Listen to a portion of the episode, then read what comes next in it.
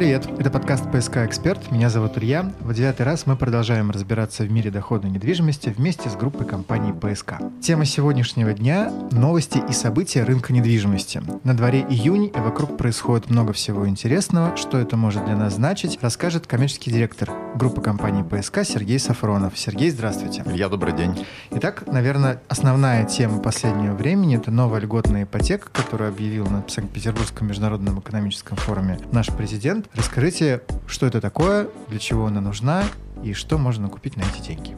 Да, все с нетерпением ждали продления льготной ипотеки, либо ее отмены. Наконец-то объявили об ее продлении и некой трансформации. Давайте небольшую ретроспективу сначала по поводу того, что, что такое льготная был, ипотека, что было, что, что стало. было угу. и что стало, чтобы разобраться, в чем разница. Итак, льготная ипотека у нас появилась в 2020 году как ответ на, я бы так сказал, некие ограничительные меры и э, желание государства поддержать спрос застройщиков, ну угу. и сделать жилье, как следствие, более доступным для людей. Не все, правда, пошло конкретно по этому пути, но тем не менее, мы все увидели в 2020 году, что у нас появилась льготная ипотека со ставкой 6,5%, э, с первым взносом 20% и с максимальным э, лимитом по ипотеке 12 миллионов рублей для Петербурга и Москвы. Ну, вполне достаточно, Да, более чем. Даже объекты бизнес-класса в Петербурге можно было приобрести с использованием льготной ипотеки. Угу. Чуть позже снизилось до 15% первый взнос по ипотеке, но срок у нее был достаточно ограниченный, до 1 ноября 2020 года. И в преддверии как раз-таки 1 ноября достаточно долго не объявляли власти о продления либо окончания этой программы. Возник, Ее продлили, по-моему. Возник ажиотажный спрос, да, в конце, ну там осенью 2020 года,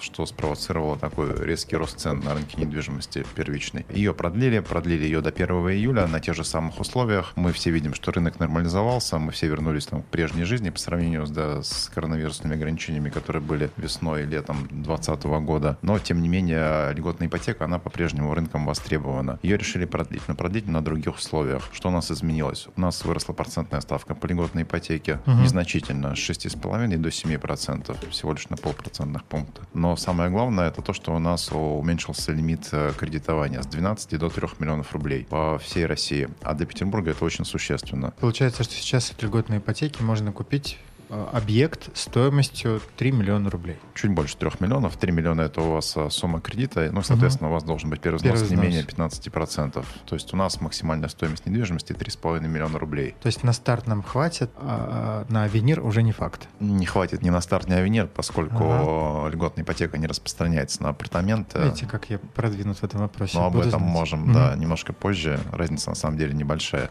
Хорошо. Если уж спросили про апартаменты, сразу говорить, что на них ставка на текущий момент от 8%. Ну, в общем-то, плюс-минус. Без всяких льгот, да, всего лишь разница в один процентный пункт, немного. А то, что касается того, что можно купить в Санкт-Петербурге за 3,5 миллиона рублей, по оценкам а, аналитиков, у нас где-то порядка 4-5% попадает в Петербург или область нового строящегося жилья. Ну, то есть можем говорить, что в Петербурге льготную ипотеку отменили, фактически. В общем-то, то, что вы ждали, когда мы говорили в прошлый раз.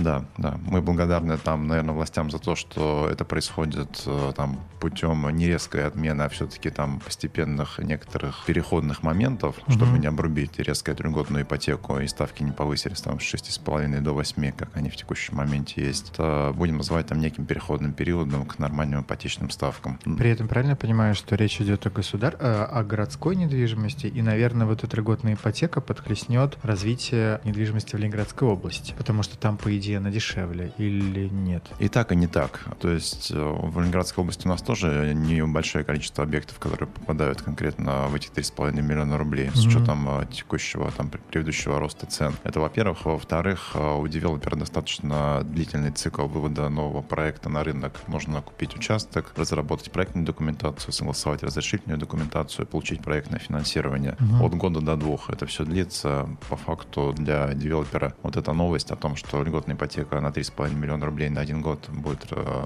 распространяться, она не влияет на долгосрочные планы, по, в том числе запуску новых продуктов. Но мы увидим, что на рынок выводятся продукты массового освоения территории, там так называемые коты, комплексное освоение территорий на окраинах за кадром достаточно большие. Да, возможно, там будут, э, наверное, там будет возможность приобрести э, какой-то крайне малогабаритное жилье в пределах 3,5 миллионов рублей. Рассматривает ли, кстати, группа компании ПСК возникновение в своем портфеле подобного рода проектов, в которых будет не только какой-то один или несколько очередей домов, а что-то более крупное? Или пока об этом не задумывались? Хороший вопрос. Да, мы не анонсируем, но в том числе у нас сейчас есть проработки несколько проектов на достаточно крупных. Портфель Расскажем о них чуть позже. Да, портфель группы компании ПСК растет достаточно активно. Интересно. Хорошо. Что будет с ценами в таком случае из-за этой самой новой льготной ипотеки, как вам кажется? Ну, во-первых, они перестанут э, достаточно активно расти, по нашим оценкам. А, может быть, на протяжении будущих двух-трех месяцев мы увидим там некую небольшую просадку с точки зрения падения спроса, спроса, но это вызвано не сколько тем, что там льготную ипотеку отменили, а сколько тем, что люди знали, что она будет действовать до 1 июля, стремились закрыть свою потребность приобретения нового жилья, и, в принципе-то, тот, тот, тот спрос уже там, он немножко подисчерпался, поэтому для того, чтобы новые интересанты вошли на рынок недвижимости, потребуется небольшое время, порядка двух-трех месяцев. И как раз к восстановлению там некой сезонной активности, которая у нас у застройщиков начинается Осень. с октября, осенью, угу. да, мы думаем, что цены продолжат тот или иной рост, но это будет такой больше коррекционный инфляционный рост и рост э, в конкретных разных проектах в зависимости от степени готовности угу. этих проектов. А, кстати, интересно, вот в новых реалиях пандемийных, когда закрыты границы, сезонность, она каким-то образом изменилась по сравнению с прежними годами? Ну, вряд ли сейчас все дружно ломанутся в Крым и так далее и тому подобное. А, вы знаете, в прошлом году сезонность была нарушена на 100% по году, потому что всех посадили в апреле, в мае, в принципе, на домашние, домашние домашние mm-hmm. там так называемые карантин, ограничения, и сезонность сместилась. Потом дальше началась льготная ипотека, она очень резко подхлестнула спрос, и достаточно нетипичная для лета была активность. Но осенью традиционно все росло еще больше. В этом году мы уже видим более стабильный рынок и переход там, к традиционной сезонности. Но опять же, у нас э, окончание льготной ипотеки 1 июля вызвало достаточно большое количество покупок именно в первом полугодии Под этого года. Угу, ясно. Если говорить о вообще объеме продаж жилья в России в ближайшие годы, существует некая демографическая проблема, согласно которой население страны уменьшается, согласно э, этого опять-таки экономические аспекты, согласно которым предложение на рынке новостроек уменьшается. Как это скажется в целом вот на объем продаж по стране? Стране. Ну, знаете, этот фактор, он же влияет не только на рынок а, продаж недвижимости, но и, в принципе, на все, на все, на все рынки. Он отражается на всех рынках. Помимо того, что вы говорите о некой демографической яме, там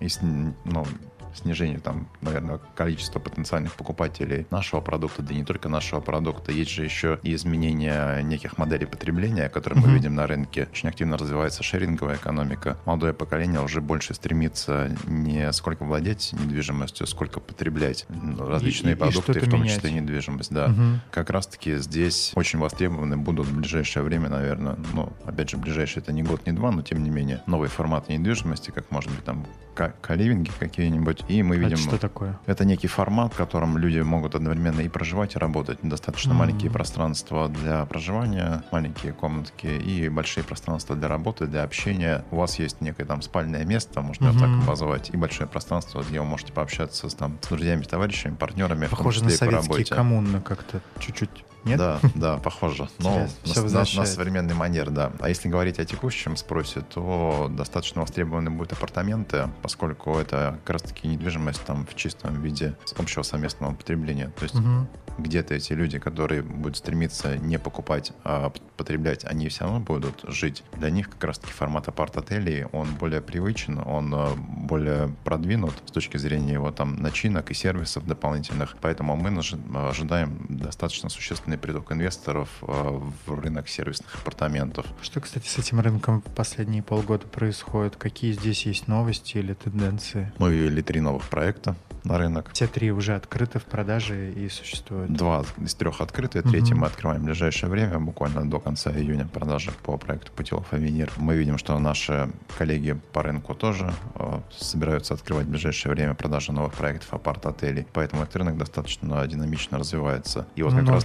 точнее, видимо, будет сейчас развиваться, да, если только-только все открывается? Но это было связано в том числе с тем, что у нас происходит изменение законодательства на рынке апартаментов, но оно, правда, не затрагивает в текущем виде проекты сервисных апартаментов, угу. гостиниц, но в этом году мы увидим большее количество выходов на рынок таких проектов. И как раз-таки рост э, цен на апартаменты, он будет идти опережающими темпами по сравнению с жильем. Динамика будет более такая прогрессивная в да, этом смысле. Да.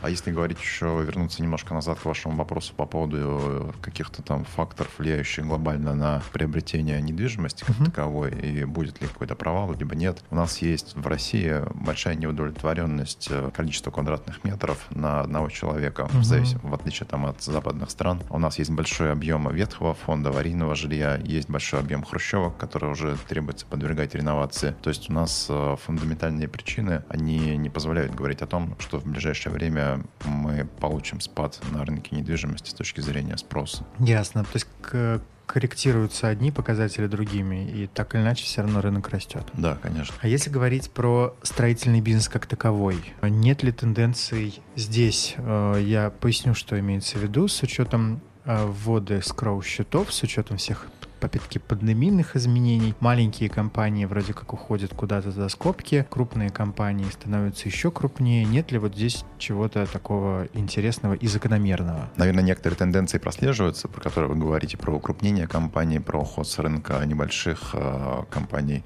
но это связано в большей степени из-за того, что маленькие компании, не все, далеко не все, а, может быть, где-то были более высокорискованными с точки зрения там девелоперского бизнеса. И мы это видим по, допустим, недостроенным объектам, которые mm-hmm. есть в Ленинградской области. То есть большинство недостроенных объектов — это объекты небольших компаний. А, соответственно, с введением скроу законодательства каждый застройщик обязан предоставить свою финансовую модель и всю проектную документацию, разрешительную документацию банку, чтобы он оценил вообще, насколько этот проект рентабелен. Банк банк рассчитывает все риски, потому что на себя он их брать не будет. А если банк а, не увидит рентабельности данного проекта, он просто не даст ему проектное финансирование. Не угу. даст проектное финансирование, а застройщик не сможет открыть продажи. Вот, пожалуй, этим и вызвано вымывание небольших игроков с рынка. Но большим компаниям они раньше получали проектное финансирование, для них нет каких-либо сложностей с данным инструментом. Группа компаний ПСК тоже достаточно давно работает с проектным финансированием на свои объекты мы строили по проектному финансированию еще до введения скровых счетов.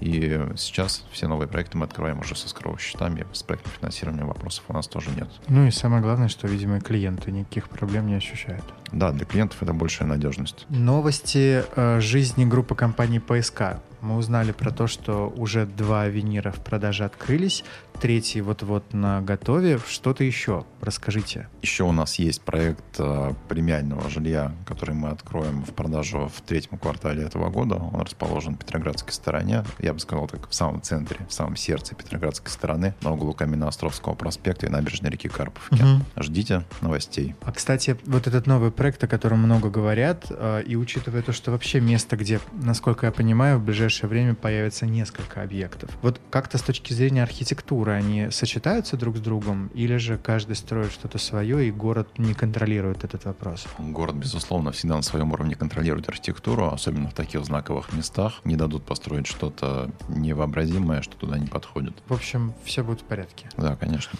Рассматриваете ли вы новые проекты апарт-отелей? Да, этот сегмент, как я сказал, он будет развиваться, он будет востребован у наших покупателей, поэтому мы в том числе рассматриваем новые проекты под нашу сеть апарт-отелей «Авенир». То есть получится, скорее всего, надеюсь, что не только по этому году вы будете крупнейшим застройщиком апартаментов, но и по следующему, возможно, тоже. Да. Будем надеяться. Спасибо. Судя по содержанию новостей на рынке недвижимости очень и очень много, и это повод встретиться еще раз и поговорить на эту тему через месяц-другой. Я думаю, так мы, наверное, и поступим. Пока благодарим Сергея за интересную информацию. Спасибо, Сергей. Илья, спасибо. На все новости с нами всегда э, делится самым интересным и содержательным коммерческий директор группы компании ПСК Сергей Сафронов. Также напоминаю о том, что на сайте psk-info.ru вы найдете все интересные предложения по апартаментам и не только от группы компании ПСК. Мы же продолжим наше интервью, раскрывающее весь мир доходной недвижимости Петербурга, России и мира. Меня зовут Илья, до новых встреч.